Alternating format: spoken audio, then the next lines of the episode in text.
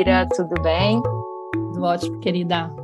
Conta aí para os nossos ouvintes quem é que a gente convidou hoje para a nossa tenda materna.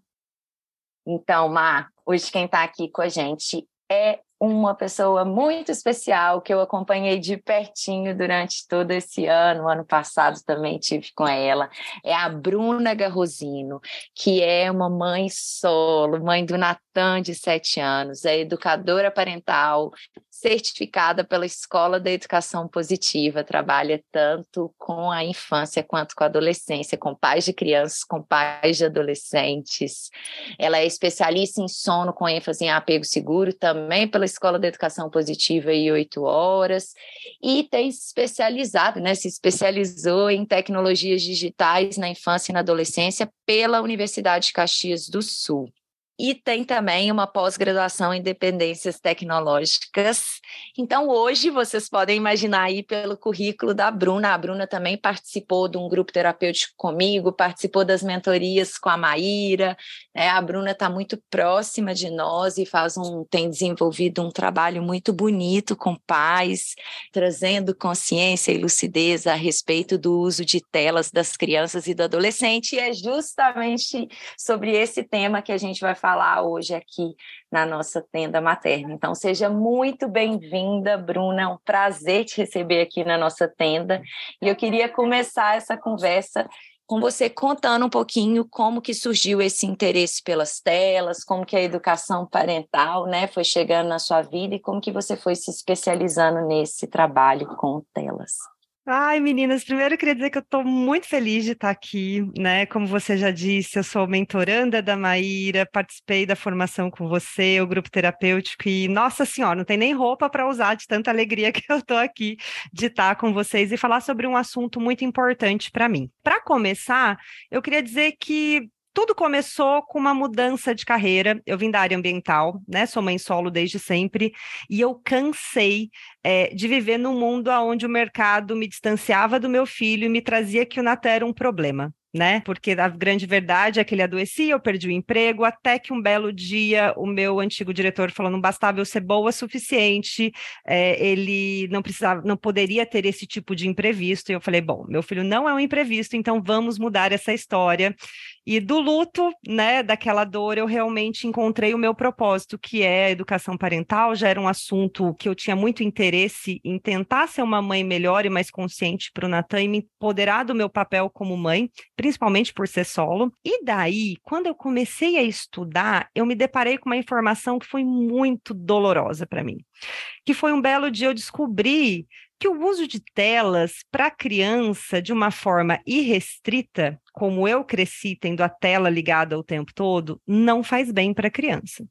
E daí, quando eu fui lá ver a recomendação da Sociedade Brasileira de Pediatria, eu fiquei bem chocada, porque existe uma recomendação de não exposição de telas para crianças até dois anos.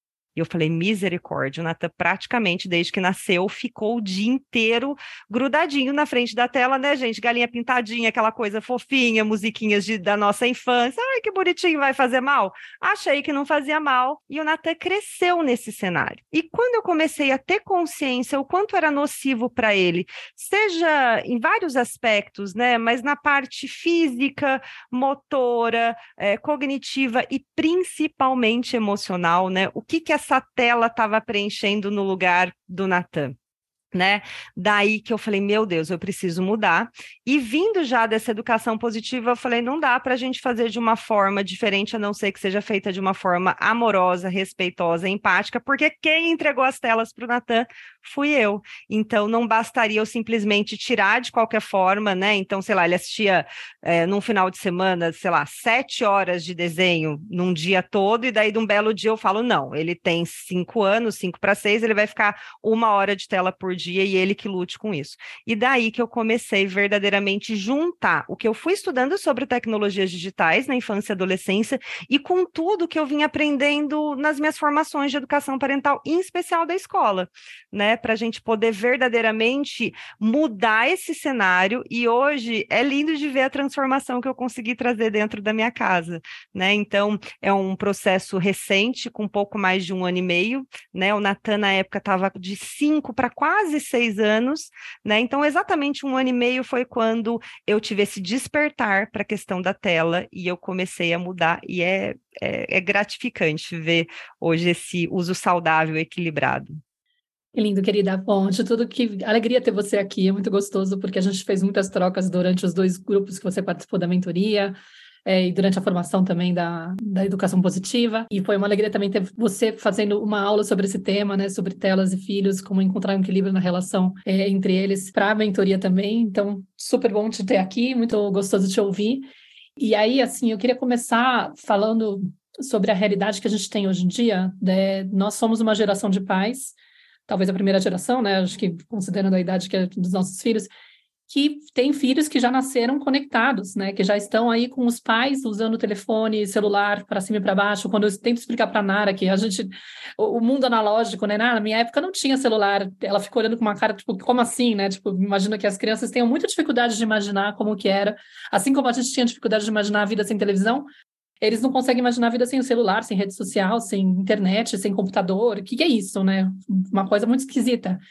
Então acaba que a gente não tem referência. Muitos de nós realmente acabamos apelando para as telas para poder suprir essa chamada, esse pedido de atenção da criança porque é uma solução rápida, né, que traz esse prazer momentâneo, essa compensação momentânea, e, e, as crianças elas aprenderam muito rápido, os nossos filhos aprenderam muito rápido que se eles recusassem outras alternativas, quando a gente tentava falar, não, hoje eu estou disponível, vou, vou levar para passear, ai, não quero, ai, vou, vamos fazer não sei o que lá, não quero, não quero, não quero, e meu, se a gente tem um perfil um pouquinho mais codependente, como eu, que não consegue ver uma criança em sofrimento, entre aspas, né? Tipo, que tá lá chorando, que tá reclamando e tal. A gente quer agradar, não quer se sentir rejeitado, facilmente a gente acaba cedendo. Então, sim, a gente acabou colocando eles nesse lugar, né? Então, o que eu sinto é que, sem querer, a gente viciou os nossos filhos com o uso das telas, né? Deixou a coisa muito solta e talvez a gente pudesse explicar para quem está ouvindo a gente por que, que causa essa dependência, né? Por que, que causa esse vício?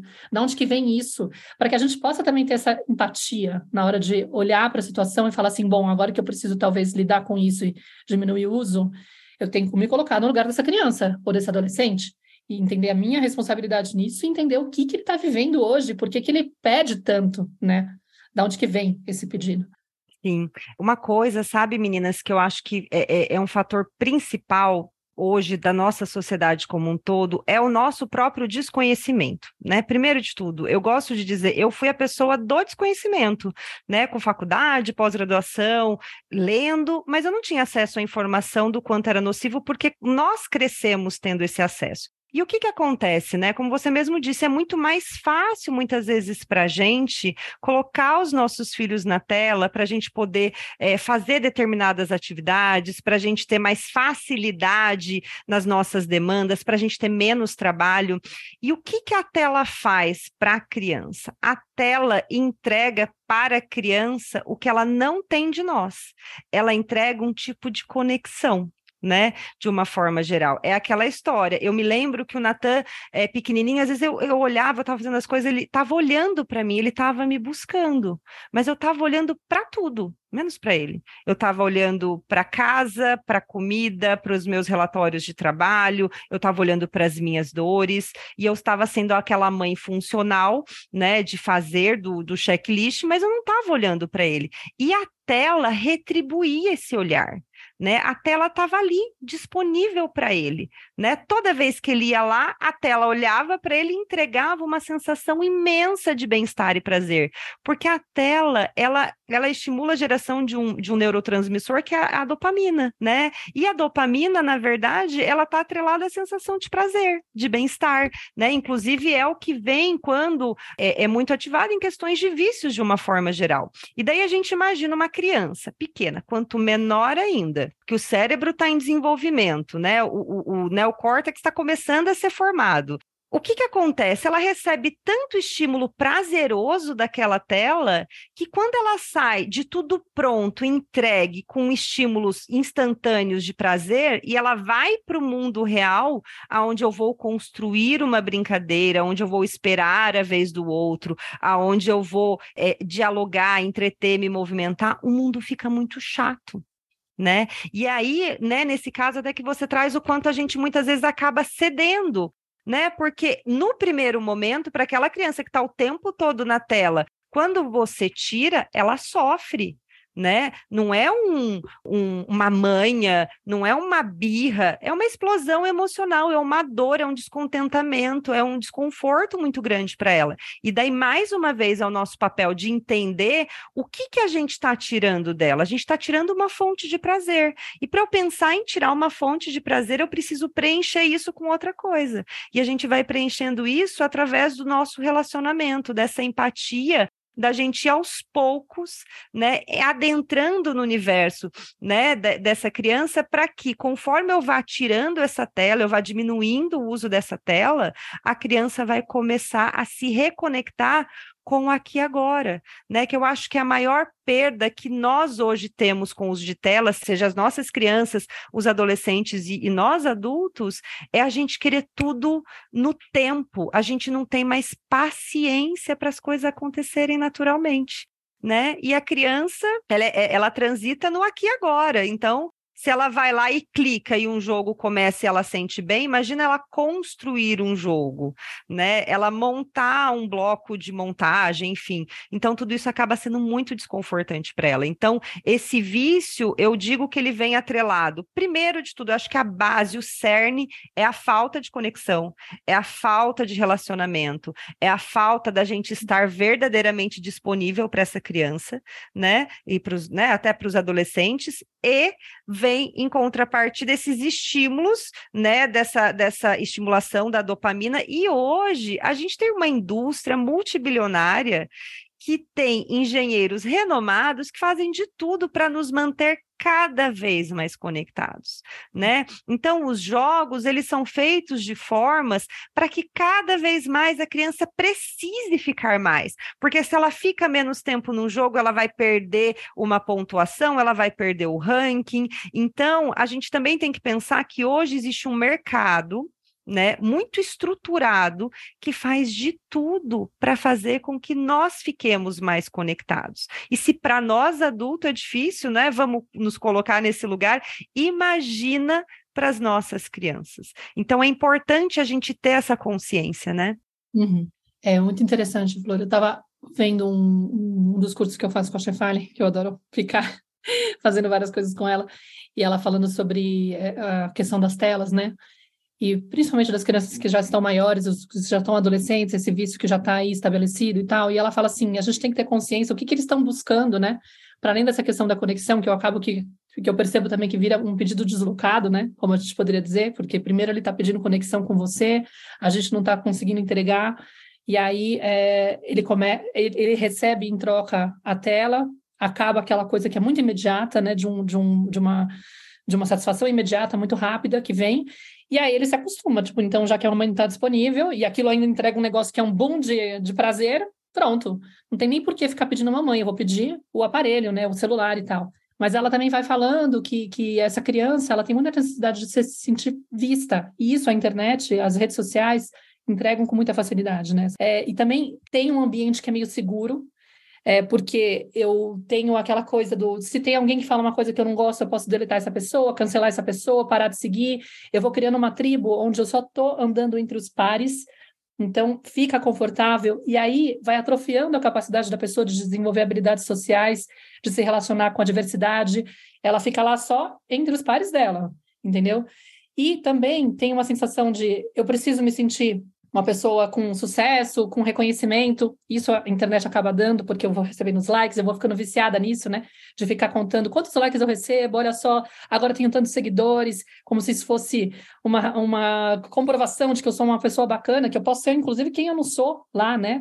Porque tem um anonimato também que protege a gente, e aí a gente às vezes consegue ser a pessoa divertida, engraçada, ou mesmo muitas vezes descarregar uma raiva, é, ser grosseira, um, sem um filtro, né? Num espaço que teoricamente também é mais seguro, porque ninguém está me vendo. Às vezes eu posso estar lá sem ninguém saber quem eu sou, falando dessa forma.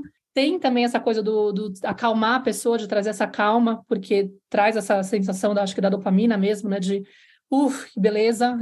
E também a sensação de se sentir importante. E aí ela fala, cara, é, de certa forma, não é um problema que eles recebam isso da internet. É, é até bom. O problema é quando eles só recebem isso da internet.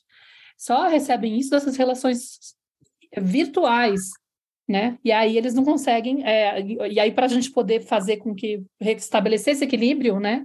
A gente teria que realmente conseguir entregar isso para eles de outra forma. E como, né, Maíra e Bruna, esses cinco pontos que a Chefali traz, como que eles têm a ver, de alguma maneira, né, o, o se sentir visto, seguro, acalmado, né, acompanhado ali, relaxado, é, ter um valor, um significado, né, se sentir percebido, como que isso tem a ver com essa necessidade primária do humano, né, com os quatro peso do apego seguro que a gente traz na escola, né? Como que todas essas é, é, esse bem-estar que eles procuram, essa busca ali que a tela entrega por essa conexão, como que, como a Bruna deixou claro na fala dela, essa criança buscou isso antes de outra maneira, né? Ela buscou, a Bruna mesmo falou assim, ah, eu via meu filho pequenininho ali me olhando, buscando por mim, buscando a, a minha proteção, buscando serviço por mim, buscando que eu trouxesse essa segurança para ele, buscando ser significativo e percebido para mim, incluído na minha experiência, na minha vida, né?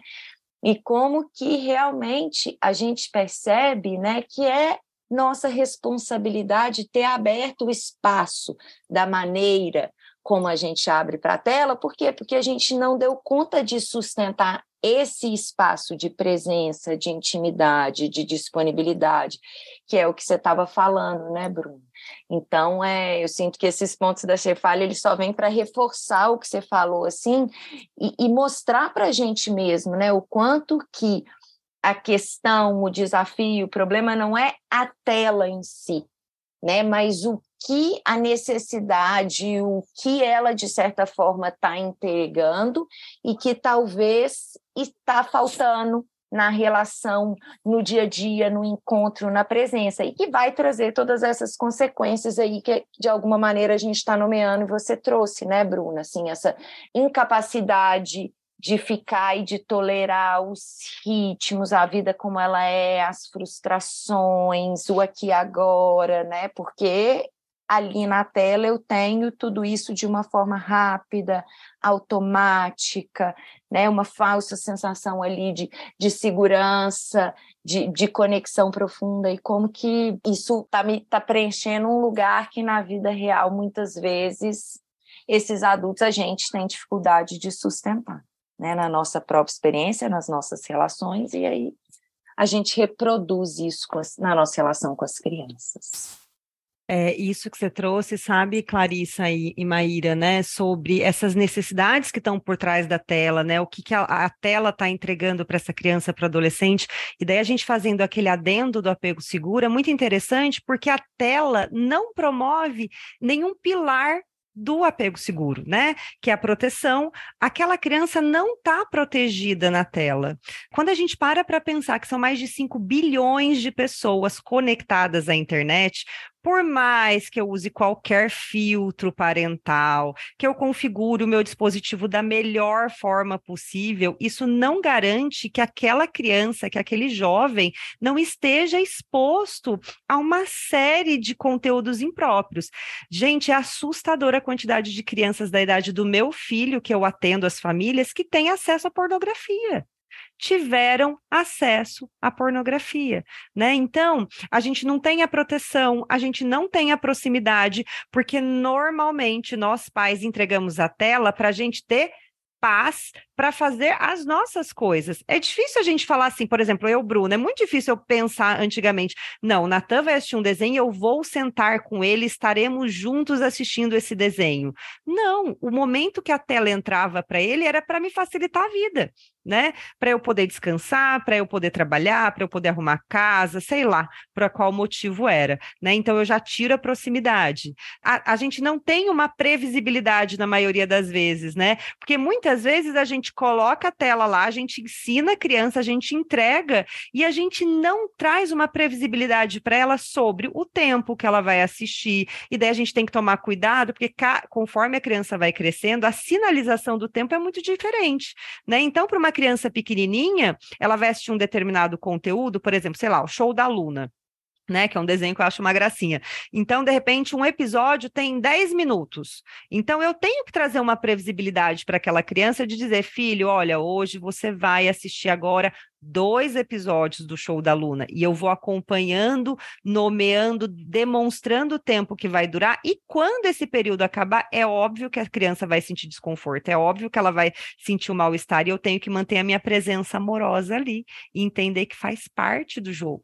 E por último, que é, é algo tão importante, né, gente, para a primeira infância em especial, que a gente não promove o play do apego seguro, brincar né? E o quanto brincar vem de um lugar da criança elaborar a realidade dela, o ambiente que ela vive. Quando o Natan tinha essa realidade de ficar horas na tela, que, nossa senhora, dá até o coração quando a gente lembra disso, o que, que acontecia? Ele brincava muito pouco porque era justamente assim, ele não tinha paciência, não tinha vontade, ele não tinha ânimo para brincar, para explorar, né? E conforme aos poucos a tela foi saindo, né? Eu fui entrando e nós fomos construindo juntos, porque a frase que é muito comum é assim: meu Deus, mamãe, mas o que, que eu vou fazer agora? Eles vão perguntar 357 milhões de vezes por dia o que vai fazer. E daí eu sempre falo nos atendimentos: vamos usar a internet ao nosso favor, vamos jogar no Google. Tem tantos perfis legais que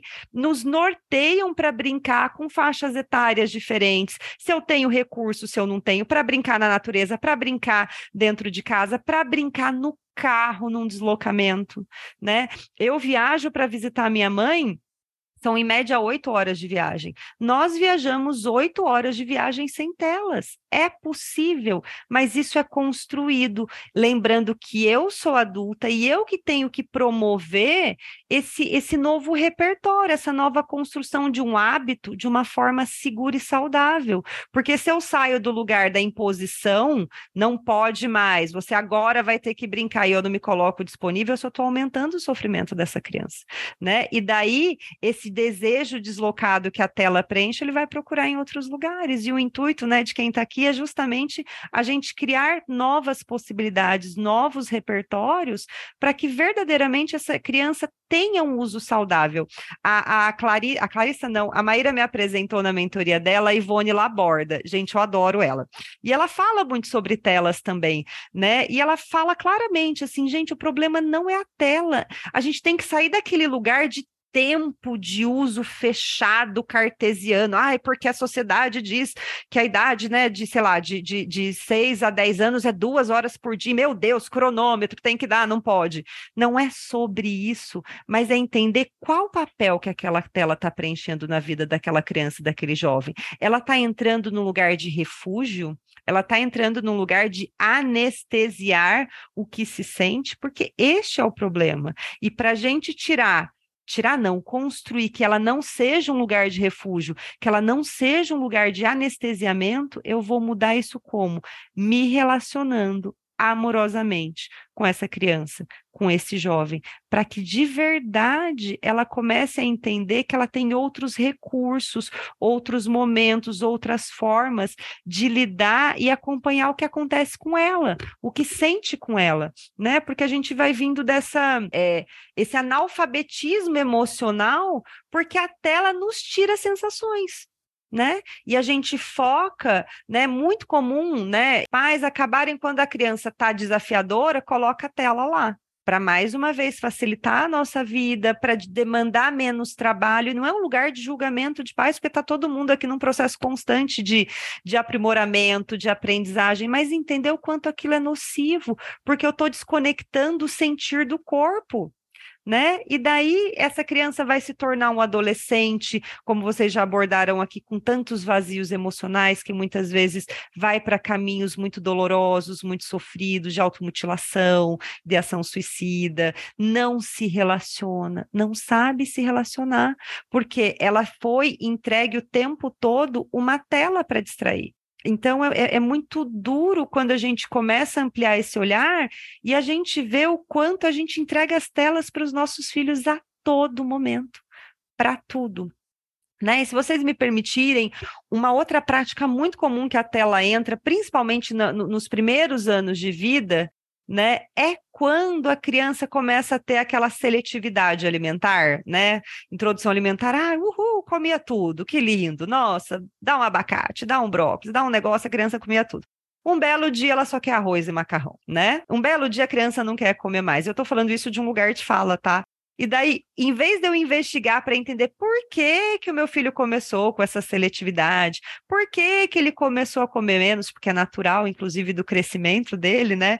É, ele não tem aquela necessidade de tantas calorias como nos primeiros anos de vida, enfim. O que, que a gente faz? A gente põe a tela na hora da refeição, né? Por quê? Porque ela, a criança está hipnotizada na tela, ela não vê mais nada, ela só vê a tela.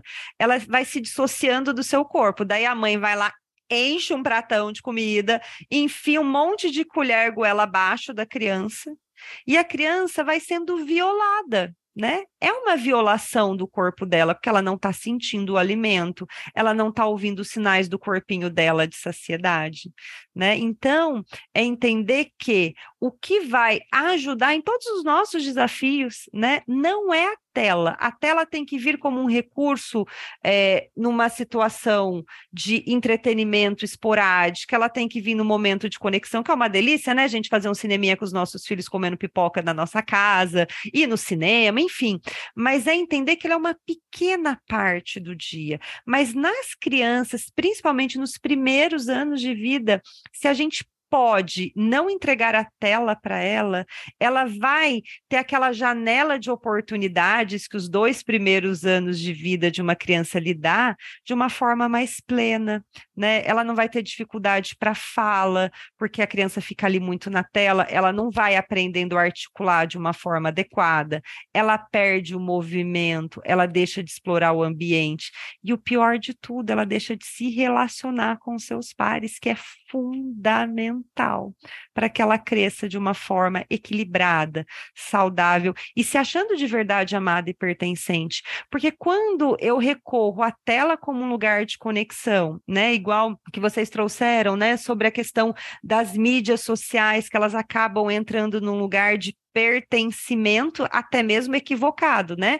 Que eu vivo numa bolha e as crianças começam a se olhar numa métrica de, de sou amado ou não sou amado pelo número de seguidor, né? Isso não mede quem você é, né? Eu brinco, né, hoje com essa moda dos filtros, todo mundo com os filtros. Eu falo, se eu pôr filtro, ninguém vai me reconhecer na rua, né? Então, a gente tem que começar a trazer para as nossas crianças que o que vale é o relacionamento aqui agora. E o nosso papel é construindo, margeando, modelando de uma forma automática e gradativa esse uso. Porque se eu vou permitindo para uma criança, né, que agora tem uma febre que me deixa muito assustada, que é o TikTok.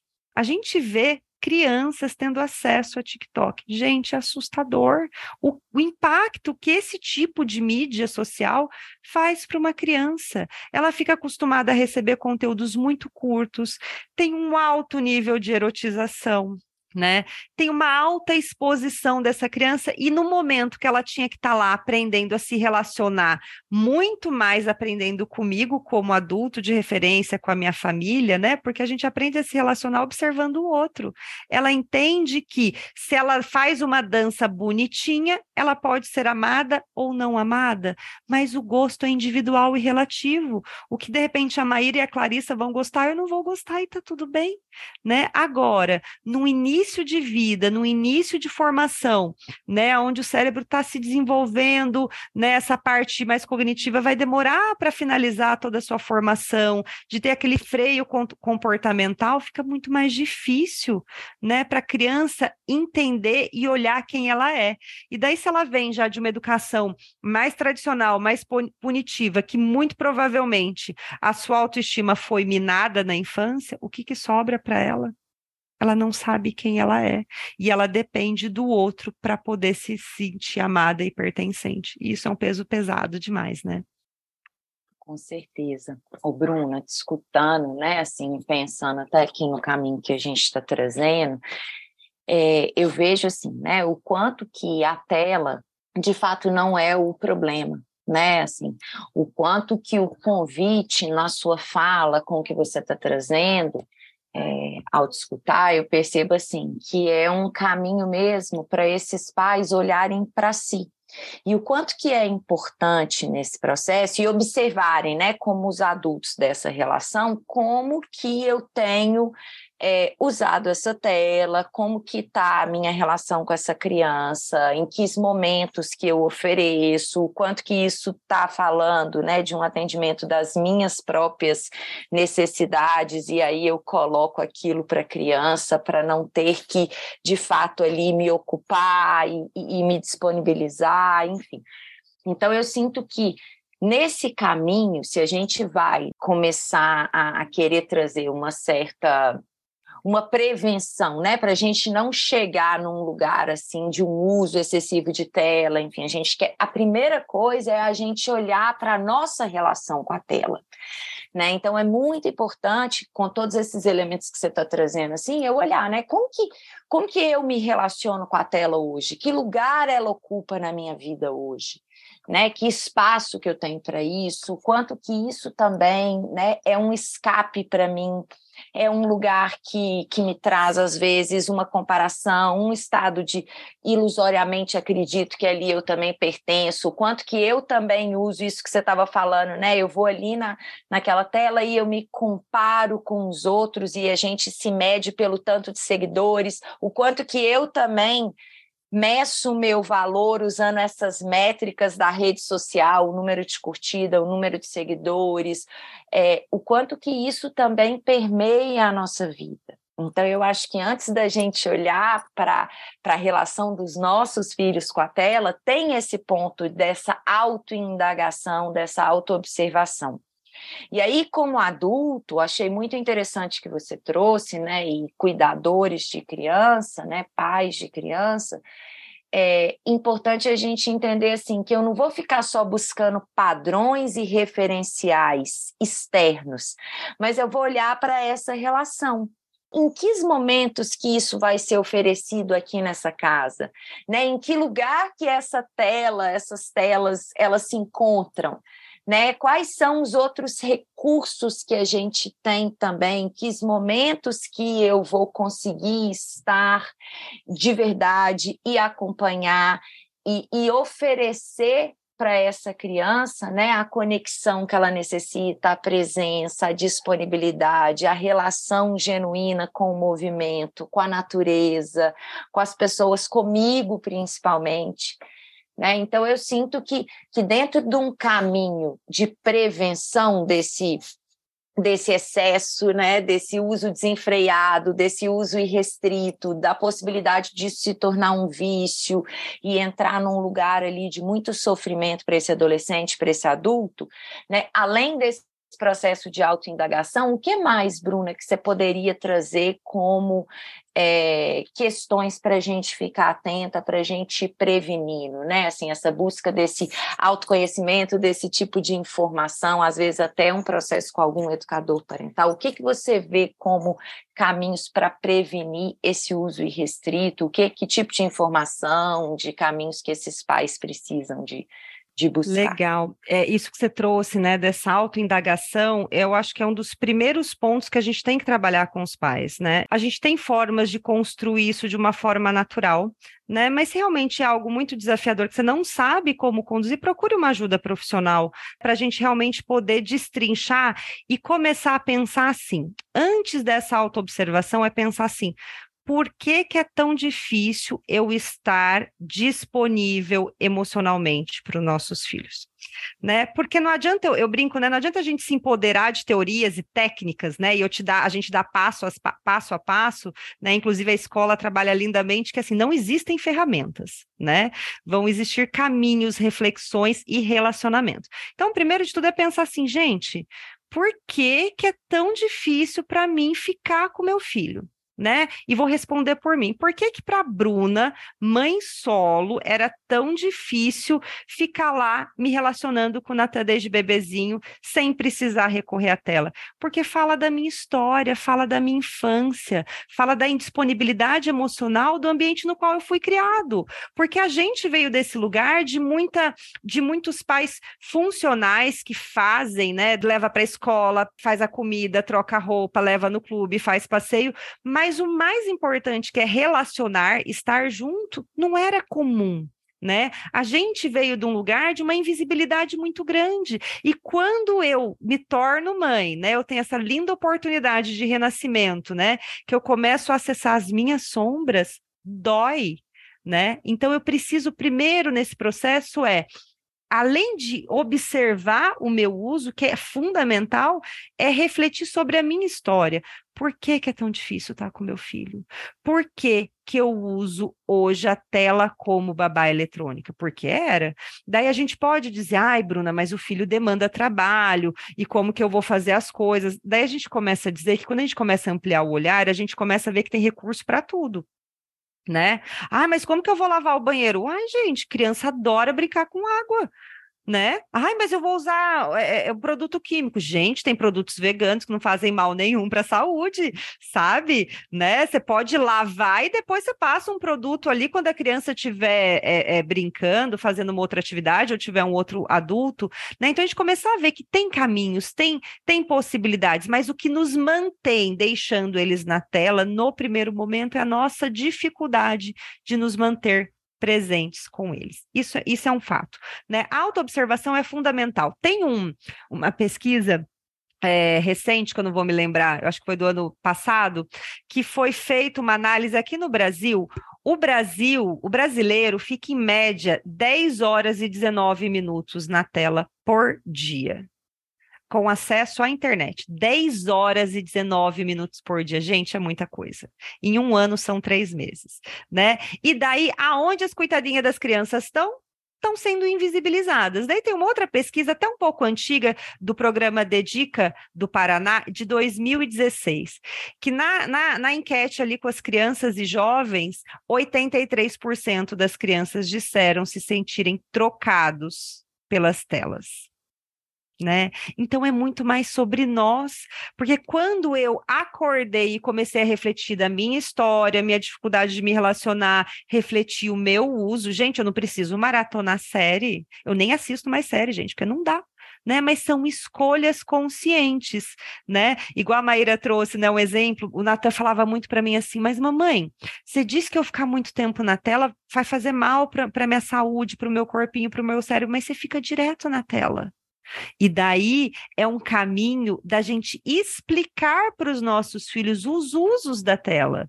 Filho, lembra que a mamãe resolveu mudar de carreira para poder estar tá mais disponível para você? Então, só que hoje a mamãe trabalha aqui no computador. E daí eu, adulta responsiva, penso que as telas venham de um lugar de trabalho e não só de anestesiamento, não só de fuga, não só de entretenimento.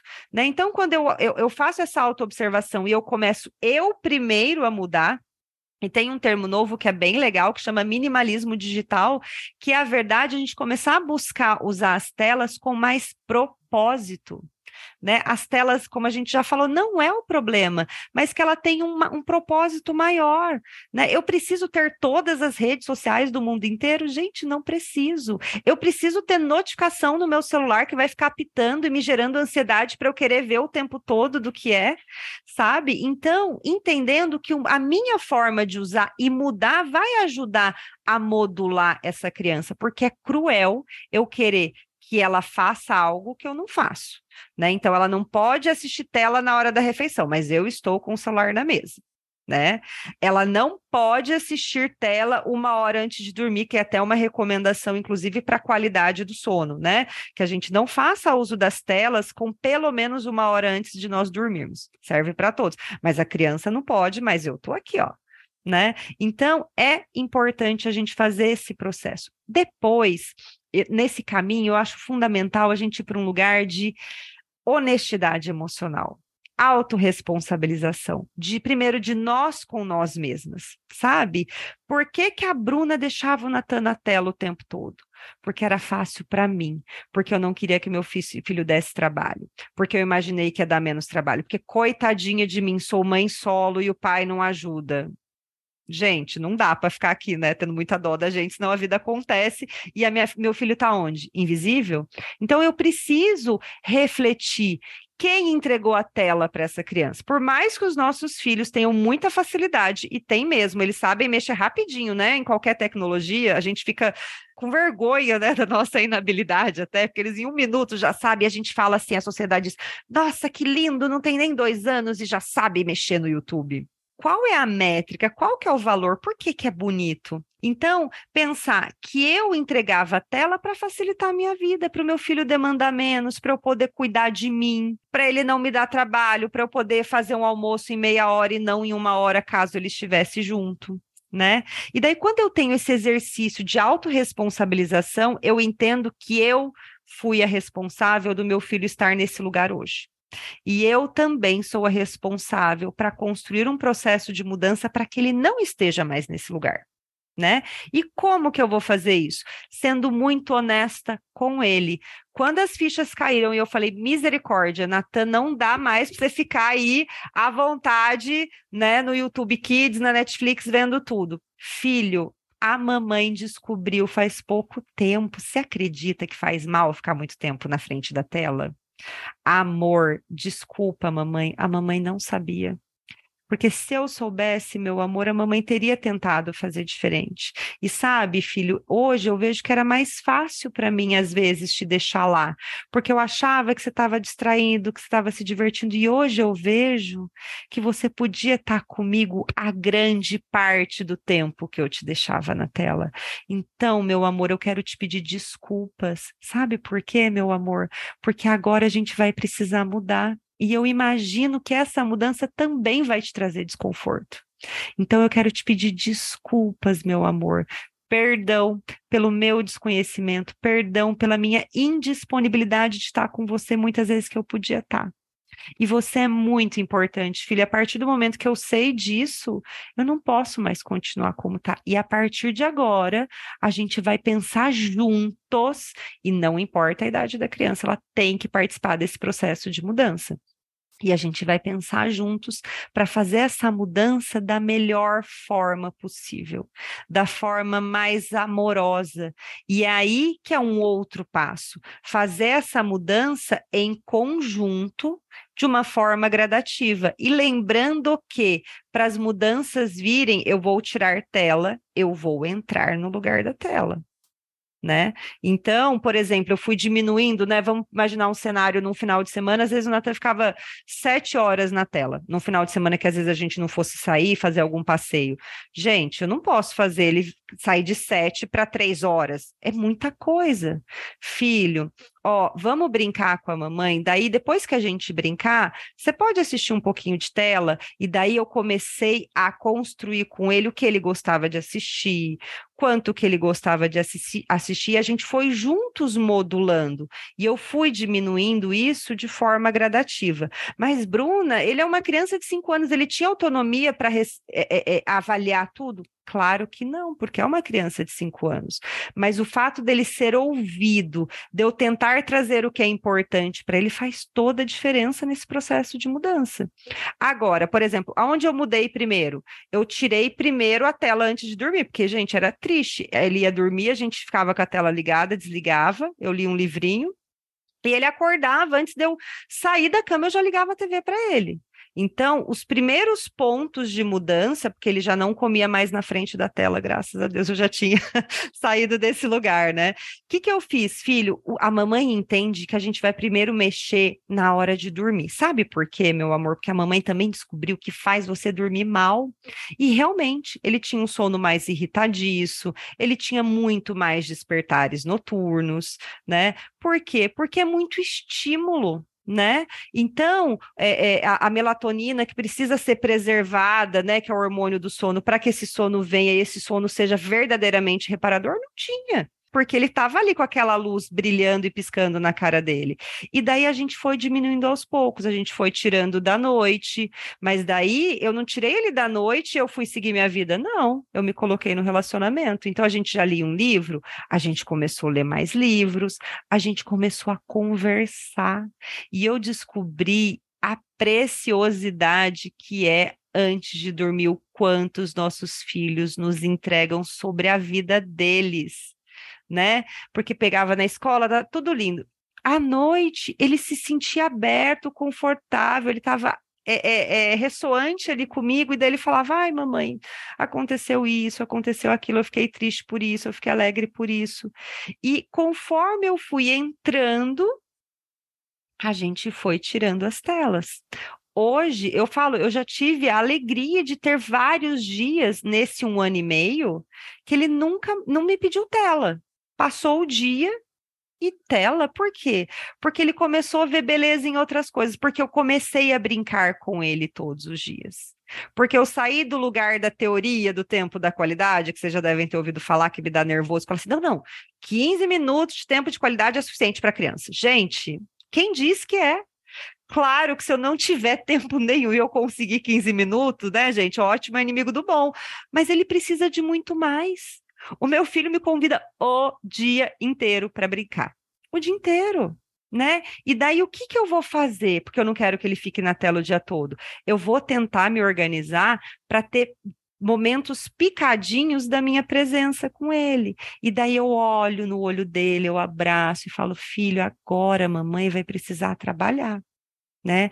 Agora a mamãe vai precisar entrar num atendimento. Você quer brincar aqui perto da mamãe? Daí, mais uma vez, eu sou adulta, eu vou ajudar ele a criar um repertório né? Então, eu vou. É, com, eu, eu, eu, brinco, né? A gente gasta fortunas hoje em papelaria, né? Porque eu compro canetinha, papel, é carimbo, daí eu vou lá na, nos sites e vou pesquisando experiências, formas de brincar diferente, e tudo isso nutre ele.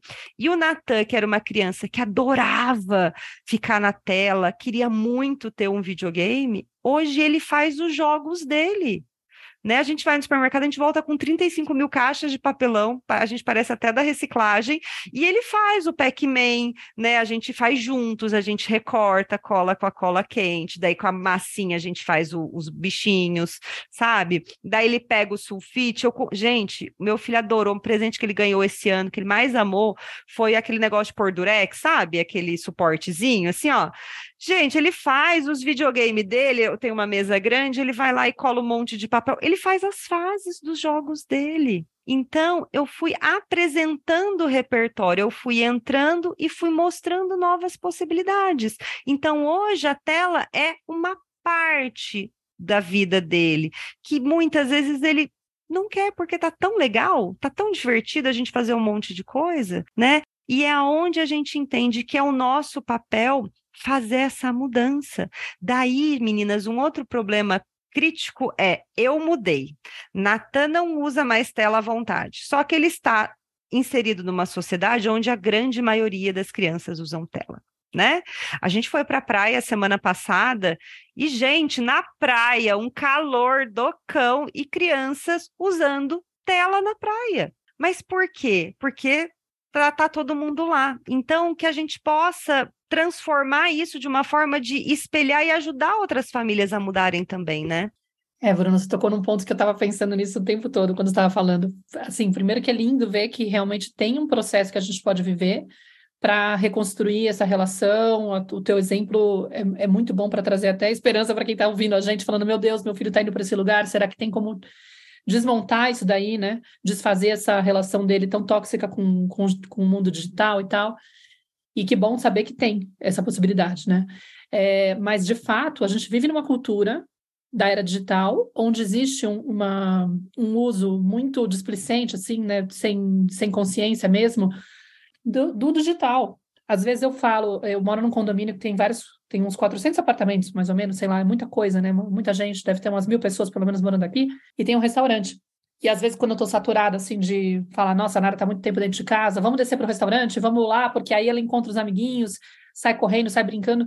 Mas volta e meia, eu chego lá e as crianças estão em volta de um telefone celular que um pai cedeu porque não quis ouvir a injeção de saco, aquela coisa da criança ficar lá insistindo, insistindo, não quer lidar, quer ter conversa de adulto, não quer injeção de saco, então, tipo, dá, pega o telefone e às vezes nem estabelece um limite. E aí me dá um nervoso, porque como é que eu vou arrancar a menina do convívio com os amigos, entendeu? Se estão todos lá fazendo aquilo, tipo, ela tá indo lá para poder ver eles e, e, eles estão fazendo justamente aquilo, e eu não, também não posso chegar para adulto e falar, por favor, tira o celular do teu filho, pelo amor de Deus, que eles vieram aqui para poder socializar entre eles. E conforme as idades vão crescendo, você vai vendo que tipo, os adolescentes mais velhos, mais ainda, eles estão em grupo, cada um com o seu telefone, e dá um nervoso aquilo, você fala, gente do céu, que geração é essa?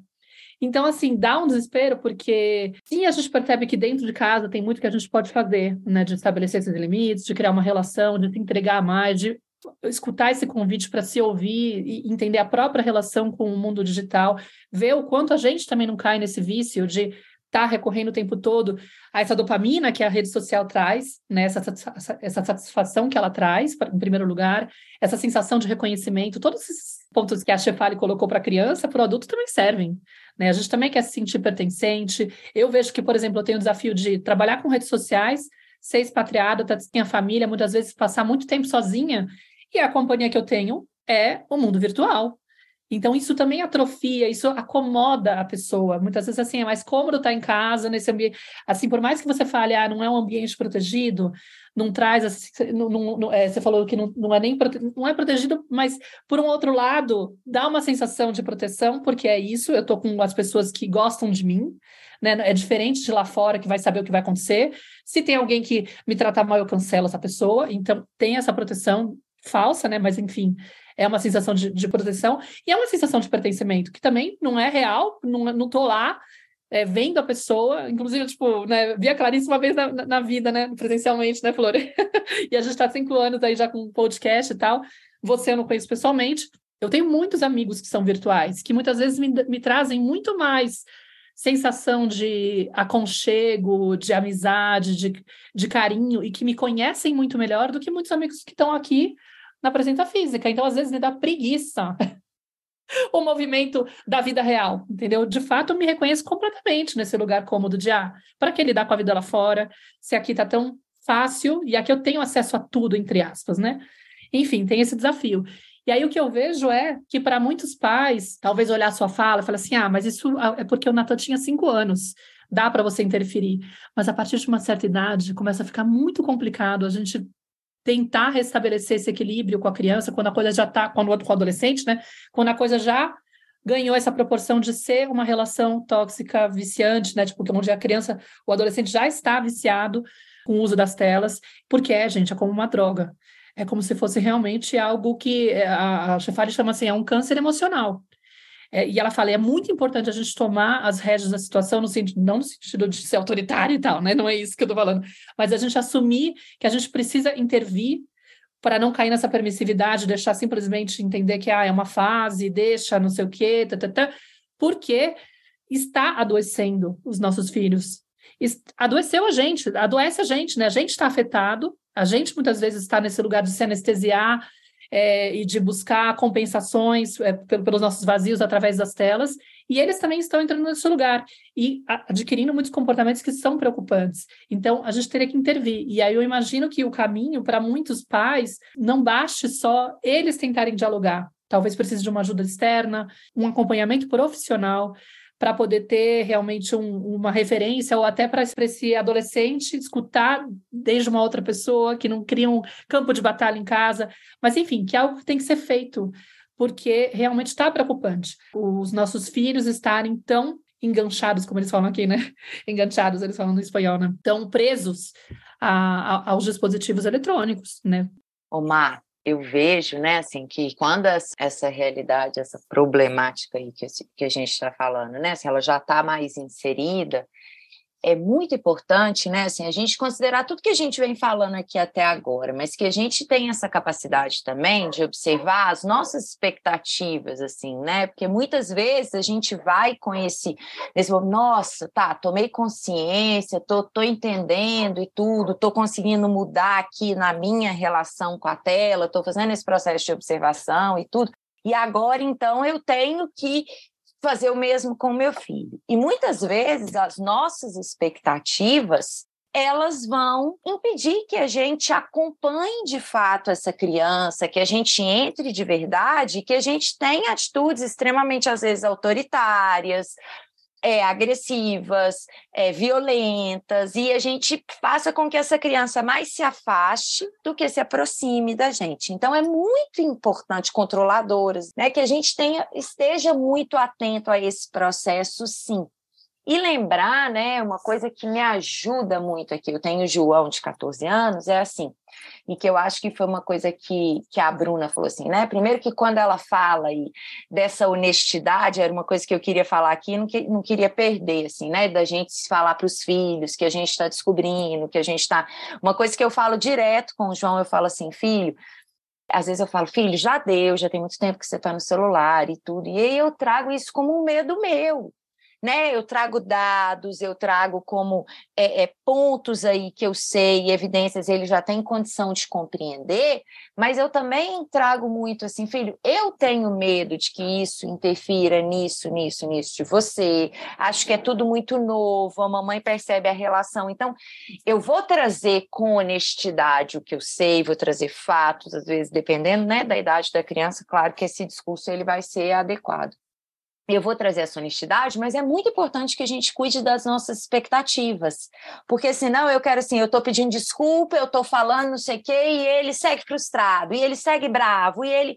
E, e na verdade a criança, às vezes, né, ela vai... Eu vou precisar o quanto que eu também estou disponível para lidar com essa frustração, com o ritmo dele, com o tempo dele, que vai ser diferente do meu, né? Com, com as consequências do que eu estabeleci lá atrás. Então, é muito, não é ah, agora pronto, fui honesta, não sei o quê, e agora a criança, estou aplicando a educação positiva e agora a criança vai corresponder. Não, ela vai começar a se sentir cada vez mais segura para mostrar a frustração, para expressar o que ela sente, para falar com a gente que, que ela quer mais tempo e que ela né? E a gente vai ter que ter essa abertura para acompanhar eles.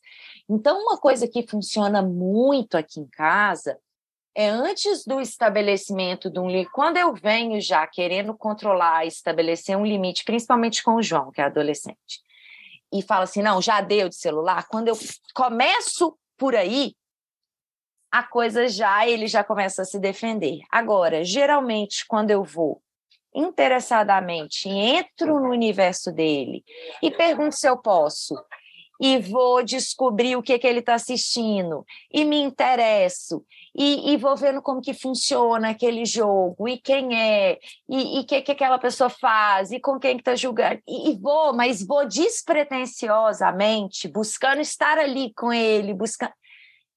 É impressionante como a via se abre, eu consigo entrar. É a mesma coisa que a Bruna falou lá da noite, né? Quando a criança está ali relaxada, entregue, já se preparando para um momento de relaxamento e de contração, como que vem naturalmente os desafios, pequenas frustrações que tiveram no dia, pequenos momentos que ele às vezes não contou e naquele momento de relaxamento isso vem, a criança se abre, são momentos preciosos né? Agora, se ela está né, num nível de alerta ali, de hipervigilância e tudo, como que demora para fazer essa transição e como que às vezes não vai vir aquilo, não vão vir os pedidos de ajuda, não vão vir as elaborações ali que podem acontecer junto naquele encontro, naquela conexão. Então, é, é, é quando a gente fala que é sobre conexão, é sobre interesse genuíno, é sobre questionar a nossa disponibilidade, a nossa incapacidade de estar ali, de acompanhar, isso precisa de tomar uma proporção muito maior do que, de novo, essa busca por estratégias, porque se a gente entra nesse lugar, a gente vai se frustrar muito, a gente vai colocar expectativas e a gente vai acabar caindo num, num autoritarismo, né? Então, é, é, deixar sempre como pano de fundo, mas assim, como, nossa, peraí, como que eu me conecto? Essa é a pergunta, como que eu conecto? Como que eu me disponibilizo mais? Como que eu faço que esse ser sinta o meu amor por ele?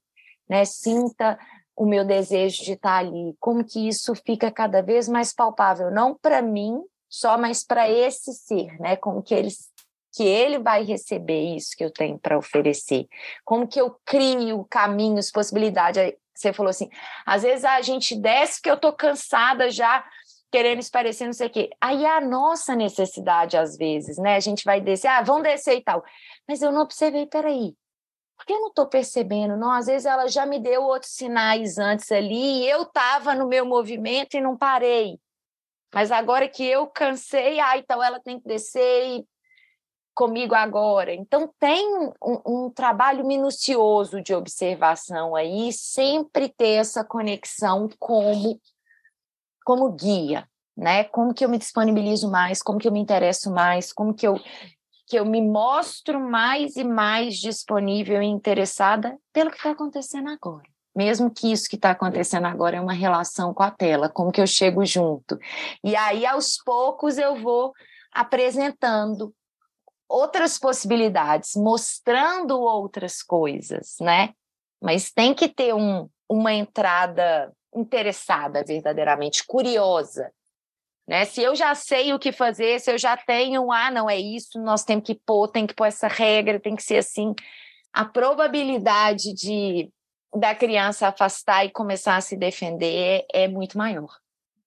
É, eu acho que tem uma coisa de, de, entender que o buraco é mais embaixo, né? Porque, no fundo, assim, a, gente pode até se apegar a uma, uma coisa do tipo assim, ah, então, assim, nessa idade, é, o ideal é tanto tempo de tela. E aí eu posso ficar perseguindo isso, mas não observar todo o contexto. E não é isso que vai ser o parâmetro. Não deveria ser esse o parâmetro. Porque, por exemplo, a gente, se a gente for pensar é, ah, uma hora de exposição de tela com tal idade é o, é o máximo de adequado. Então, eu vou deixar a criança uma hora de tempo de tela, mas eu vou deixar justamente naquele momento que eu chego em casa, no final do dia, já estou cansada, já passei o dia inteiro trabalhando, a criança passou o dia inteiro na escola, e é aquela única hora que ela te, teria para estar comigo. Mas como ela pode ficar uma hora na tela, e eu também estou precisando de um tempo para mim, eu vou lá e abdico desse tempo com ela. Então, a criança não está recebendo aquilo que ela precisa não é um uso adequado de tela, por mais que seja dentro do, dos parâmetros né, do, do, que é recomendado. Ou, de repente, aquele horário que ela está usando, ela está acessando pornografia, ou ela está praticando cyberbullying, ou está sofrendo algum tipo de cyberbullying, enfim, tá, tá lá recebendo algum conteúdo que a gente sabe que é inadequado, de alguém que está se aproveitando, enfim, está exposta a alguma coisa que é de insegurança, não é, mesmo que esteja dentro do limite, não vai estar sendo adequado. Então, acho que também tem isso, né? A gente está falando de tentar reconhecer a importância da gente criar conexão com os nossos filhos e criar essa, justamente suprir aquilo que lá no início da fala da, da Bruna já ficou evidente, da principal necessidade que a criança está buscando quando ela busca o acesso às redes sociais. É... E é um assunto, né, Maíra, que dá pano para manga. A hora que você foi fazendo, não, aí tem cyberbullying, aí tem não sei o quê. A gente poxa Já vida, né? Assim, ele, é, ele é tão atual, ele é tão cheio de temáticas, ele é tão, né? Mas eu acho que o principal aqui, o eixo principal é, é esse caminho, assim, é reconhecer essa necessidade básica que está por detrás dessa busca pela tela, né? Pelo eletrônico ali, essa busca do prazer e como que a gente, como pais, como adulto, como guardiões dessas crianças e adolescentes, né? Como que a gente se aproxima né, e supre essa necessidade e aos poucos vai entrando num lugar que antes foi preenchido por essa ausência e a tela ocupou, teve um papel ali, né? Mas como que hoje eu mais com mais clareza eu vou recuperando, reconquistando com paciência, com honestidade emocional, com autoobservação, com, com informações preciosas, com apoio também de, ou, de uma rede de educadores, de pessoas que vão, vão me ajudar a sustentar isso também, né? Até a própria, acho que uma coisa que é importante falar aqui também, né, Maíra, assim, que você falou dessa coisa da comunidade que a gente está inserida, né? E o quanto que às vezes é importante eu questionar os espaços que eu frequento, as comunidades que eu frequento, as, né, os valores dessas pessoas, o estilo de peraí, isso está compatível? Né? Como que eu trago esse tema aqui? Como que eu levo isso para reflexão desse grupo aqui entre pais e a gente juntos pode buscar soluções, né? buscar caminhos, buscar possibilidades? O quanto que às vezes o adolescente eu vou ter que combinar, sei lá, com várias mães, ou a criança mais velha, assim, eu vou combinar com várias mães, a gente vai, e aí eles vão querer ir, a gente vai conseguir apresentar também outras possibilidades. Então, tem muitos recursos, eu acho, para a gente buscar novos caminhos. Para mim, que me sinto um pouco de fora da, da, da, comunidade espanhola, qualquer coisa que eu traga, eu me sinto desconfortável, mas eu sei que isso tem a ver com a minha criança interior. Isso. É isso. Entendeu? Então, mas sim, é muito possível eu chegar, porque eu vejo o desconforto deles. Eles não querem esse cenário. Eles cedem por isso, por, porque é um pouco mais fácil, mas incomoda, eles tentam estabelecer o um limite, não conseguem colocar. E, de fato, é totalmente plausível de chegar e trazer a conversa de uma forma amorosa, sem julgamento. Simplesmente falar, galera, vamos tentar repensar o formato disso, né? Como que a gente estabelece limite para que todos... A gente se dê força, né? Para que a gente seja uma voz unânime, colocando, olha, gente, estamos aqui em grupo para confraternizar, entendeu? Assim como nós estamos conversando entre nós, vocês podem brincar, não tem necessidade. Deixa a criança se incomodar, né? Esse desconforto do adulto de não conseguir permitir que a criança entre em contato com a frustração, essa pressa que a gente tem em trazer o conforto emocional para a criança, né? Tipo, ai, não preciso salvar ela, eu sei porque eu sou salvadora, sou codependente, eu sou viciada nisso. é onde eu tenho que observar, porque eu caio na permissividade se eu deixo se eu fico desesperada em querer salvar a Nara do que ela está sentindo, pronto, eu caio na permissividade facilmente, porque eu não quero é, ver, é, eu não acho que ela é capaz, entendeu? Na minha, no meu inconsciente, a minha dor é projetar a minha incapacidade de lidar com a minha falta de resiliência, eu projeto nela. Eu falei, ai meu Deus, coitada, tá sofrendo, a mamãe não tá, a mamãe não tá disponível para brincar e não tá, tá dizendo não pro celular. O celular ela não tem costume comigo, né? Tá dizendo não para televisão, coitadinha dela, não vai, não vai aguentar, não posso fazer isso com ela, entendeu? Tipo, a Salvadora tem esse problema. não é o meu conforto, né, que eu tô buscando, eu sei. Eu estou protegendo minha filha quando eu coloco esse limite. É o contrário, entendeu? Só que aí eu vou ter que aprender a acompanhar o momento em que ela está incomodada, frustrada, porque até ela encontrar uma solução, até conseguir estabelecer, de repente, até apoiando ela, ela vai estar tá chateada, ela vai estar tá irritada, ela vai estar tá inconformada, ela vai estar tá injuriada, revoltada, dizendo: não, eu não quero fazer tal coisa, não, eu quero, quero ver televisão, por que, que eu não posso? Por que, que eu não posso? Né? A gente sabe. Diz que vocês estão trazendo, né? Realmente é muito difícil a gente estar tá numa bolha que a gente consegue ter um uso saudável e o mundo externo não. O que, que eu acho que faz muita diferença de forma sutis? Tentar, obviamente, se conectar com pessoas que estejam abertas. Então, como que a gente começa, né? Ah, a melhor amiguinha da Nara, até uma construção de rede de apoio. Chama a mãe para ir lá tomar um café na sua casa, as crianças brincam. E daí, naturalmente, você está servindo um biscoitinho e tal, daí você vai lá e fala, nossa, menina da tela, tal né? O que, que a gente pode fazer? Queria tentar encontrar um equilíbrio, por exemplo. A gente tem muito caso de, de pré-adolescente que já estão com WhatsApp. Ai, mas Bruna, eles querem conversar com os amigos. Eu falei, por que talvez não construir com as mães desses amigos um horário comum para que todos estejam no WhatsApp, então, para que ela possa utilizar, sei lá, por uma hora, meia hora, sem que ela tenha que ficar o dia inteiro com o WhatsApp conectado né? Então, essa é uma forma. Ah, fui no, no, no, restaurante, na área de brincar aí do condomínio, tá todas as crianças lá com o celular. O que, que a gente pode fazer? De repente, vou levar algumas coisas. Onde eu vou, eu vou sempre uma mochilinha, uma sacolinha com materiais que possam se transformar em brincadeira. Uno, umas folhas, umas bolinhas de gude, né? Daí vai indo de acordo com a faixa etária da criança. Sempre encontra um joguinho de carteado, um joguinho de tabuleiro, né? De repente vai lá, você mesmo com os amiguinhos, fala: Nossa, que legal, né? O que, você está jogando? Ah, que legal. Nossa, eu tô com um jogo aqui muito legal. Vamos brincar junto? O que, que você acha? Nossa, tem certeza que do jeito que você está indo bem nesse jogo aí do celular, tem certeza que você vai arrasar aqui sabe? E vai trazendo essa, essa criança, esse jovem, para ver que também é legal, porque quando a gente consegue acessar e se conectar, aos poucos eles vão se abrindo, porque a nossa natureza humana quer se relacionar. Né? A gente vai ter um professor maravilhoso na pós-graduação, que é o Hugo Monteiro, que é o autor do livro A Geração do Quarto, até a Clarissa fez uma live recentemente com ele, e ele fala muito, gente, o teu filho está no quarto, não é para tirar o teu filho do quarto, é você entrar no quarto dele, né? E até o exemplo que a Clarissa trouxe, em vez de eu ir lá, não, a gente combinou, ó, o timer era tal hora, era X partidas, e vai lá e tiro, eu tô tirando e não tô preenchendo. Agora, quando eu vou lá, nossa, esse jogo, ai, deixa eu jogar, aí tá, tá, tá, tá, tá, tá, tá. Quando você viu, ele esqueceu do jogo. né? Às vezes, Bruna, com o João é muito interessante, né? Assim, ele joga um jogo que é um jogo de super violento, assim, que eu detesto. E aí eu vou, aí às vezes quando eu vou interessada e chego lá e começo a perguntar não sei o quê, daqui a pouco eu vejo que ele fica lá naquela parte antes de começar o jogo, escolhendo a roupa do personagem, porque aí eu me interesso mais e é tão bonitinho ver assim como que ele quer a minha presença ali. E aí ele abre mão assim às vezes de estar tá até jogando mas para ficar, nossa, mãe, olha essa, essa calça aqui que eu comprei, que legal. Falou, nossa, e esse cabelo e não sei o quê. E aí ele vai e fica ali muito mais tempo quando eu estou com ele, nessa configuração do personagem, porque ele quer que eu fique ali, porque aquilo, ele sabe, ele vê que eu legitimamente estou interessada, porque tem umas coisas muito legais. Falei, oh, que legal, parece com aquela roupa que você tem, e que, e que legal isso, e esse bicho. E aí ele começa nessa montagem, porque é perceber, gente, como que constantemente eles querem estar em relação e eles estão nos buscando e que quando a gente vai curiosa, interessadamente, eles vão abrindo espaço. E esse movimento ele pode acontecer é, de uma forma muito menos impositiva, muito menos dura, muito menos rígida, muito menos é, difícil quando a gente olha para a gente e a gente vai em direção a eles. Não, eu quero, eu vou encontrar um caminho para que meu amor chegue aqui.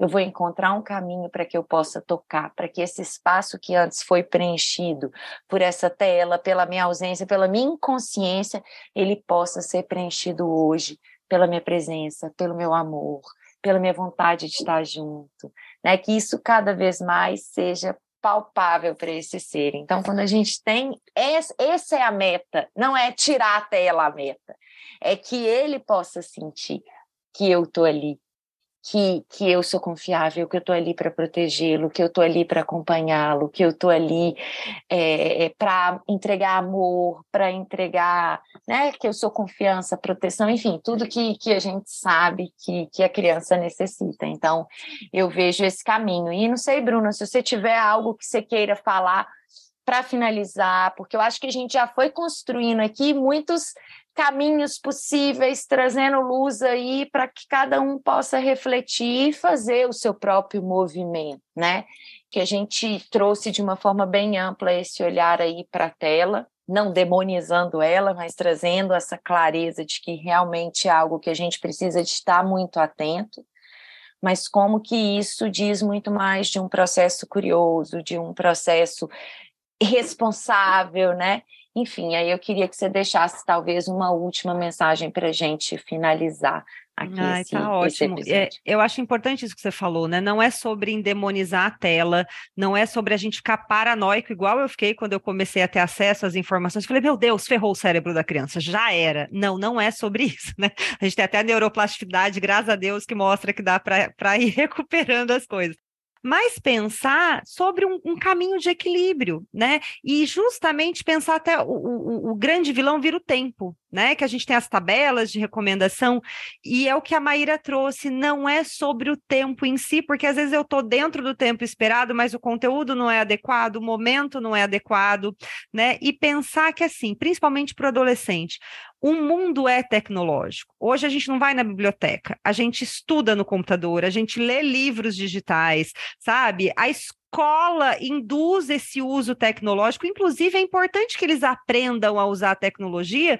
porque boa parte dos trabalhos virão dela. Né? Mas que a gente construa um caminho de equilíbrio, e esse equilíbrio vai ser construído com relacionamento né? Então, ah, meu Deus, a, a, a, Sociedade Brasileira de Pediatria disse que o adolescente tem que ficar três horas por dia. Gente, coitadinho do adolescente, ele não vai dar conta, porque ele vai ficar só três horas ali para estudar. Ele tem o direito de se relacionar com os amigos que estão todos na, no, no, no WhatsApp, por exemplo, ou numa rede social. Ele tem o direito de ter um lazer, inclusive num jogo violento, que hoje tem até estudos que dizem, né, que para o adolescente ele é extremamente benéfico em alguns pontos, né, como estratégia, né, né? E uma série de coisas. O que vai proteger?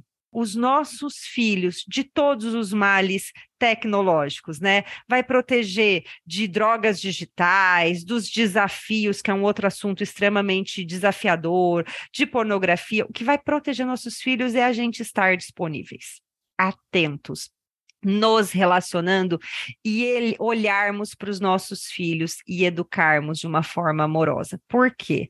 Porque se eu sou grande, ele é o pequeno, eu mando e ele obedece, ele não vai sentir segurança para chegar até mim e falar: "Mamãe, tive acesso a isso, está acontecendo aquilo". Ele não vai fazer, ele vai se fechar porque ele sabe que se ele se abrir, ele vai sofrer, ele vai apanhar e ele vai querer continuar andando sozinho. Agora, quando ele é visto, amado, pertencente, ele tem um lugar de fala, de igual valor, ele vai se sentir seguro até você para falar: ixi, está acontecendo isso. E juntos a gente vai construir. Mas que a gente olhe os nossos filhos além, além da tela, que a tela não fique entre nós, mas que ela faça parte da nossa vida de uma forma saudável, inclusive usando ela de formas positivas, porque elas têm muitas formas positivas, como a gente está aqui agora, quando esse ouvinte está vendo ou ouvindo a gente conversando aqui no seu melhor tempo, no seu melhor horário, né? Seja para a gente aprender, a Nara lindamente é uma artista, desenha maravilhosamente e com certeza ela pode usar a tecnologia nesses cursos online para melhorar as técnicas de desenho. Então não é sobre proibir, mas é sobre se relacionar e acompanhar de formas moduladas e de formas picadas para que de fato eles aprendam a ter um uso consciente. E quando eu faço isso com eles e por eles, eu estou fazendo por mim e eu estou ajudando o mundo, porque a mudança e a revolução que eu quero que essas crianças não fiquem usando tela o dia todo começa dentro da minha casa, dentro do meu lar. E uma família que se inspira nisso, eu estou mudando a realidade de cada lar, de cada vez. Então, que a gente olhe para os nossos filhos, relacionem, porque o segredo não é ferramenta, não é checklist, mas é olhar para os nossos filhos e nos relacionar com eles. Demais, querida. Quer deixar seu contato para as pessoas te seguirem, te acompanhar na sua página, no seu perfil? Sim, gente, quem quiser acompanhar meu trabalho, eu estou no Instagram, né, no perfil arroba Bruna, Garro, é, Bruna underline Garrocino, com dois R's e dois S's, e é um prazer imenso ter vocês lá para a gente poder falar sobre telas, sobre educação positiva, se precisarem de ajuda, a gente está juntos aqui caminhando em prol das nossas crianças e adolescentes. Exatamente, a Bruna trabalha, né, como educadora parental, então se vocês aí quiserem procurar a Bruna para trocar uma ideia, pais de crianças, de adolescentes, questões relacionadas ao sono, ao uso de tela, a Bruna tem muito, muita propriedade para poder ajudar aí a trazer sempre a perspectiva da criança, né, Bru? Obrigada pela sua presença aqui, obrigada a vocês que estão nos escutando, obrigada, Má, por esse momento aqui juntas. E é isso, pessoal, muito obrigada pelo encontro hoje. Um beijo e até o nosso próximo Obrigada. episódio. Um beijo a todos vocês. Obrigada, Flor. Eu sou a Clarissa de Aquiara. E eu sou a Maíra Soares. E você acaba de escutar mais um episódio da Tenda Materna, um podcast sobre maternidade e autoeducação. Nossa conversa de hoje te tocou de alguma forma? Tem algo que você vai fazer diferente depois de ter escutado esse episódio? Se sentir no seu coração, compartilha com suas amigas nosso podcast, deixa um comentário no nosso perfil do Instagram, tendamaterna.podcast, contando como esse episódio mexeu com você. Segue a gente no Spotify para não perder nenhum encontro de inspiração, crescimento, trocas profundas e muito apoio. Nos vemos em nosso próximo episódio. Até lá!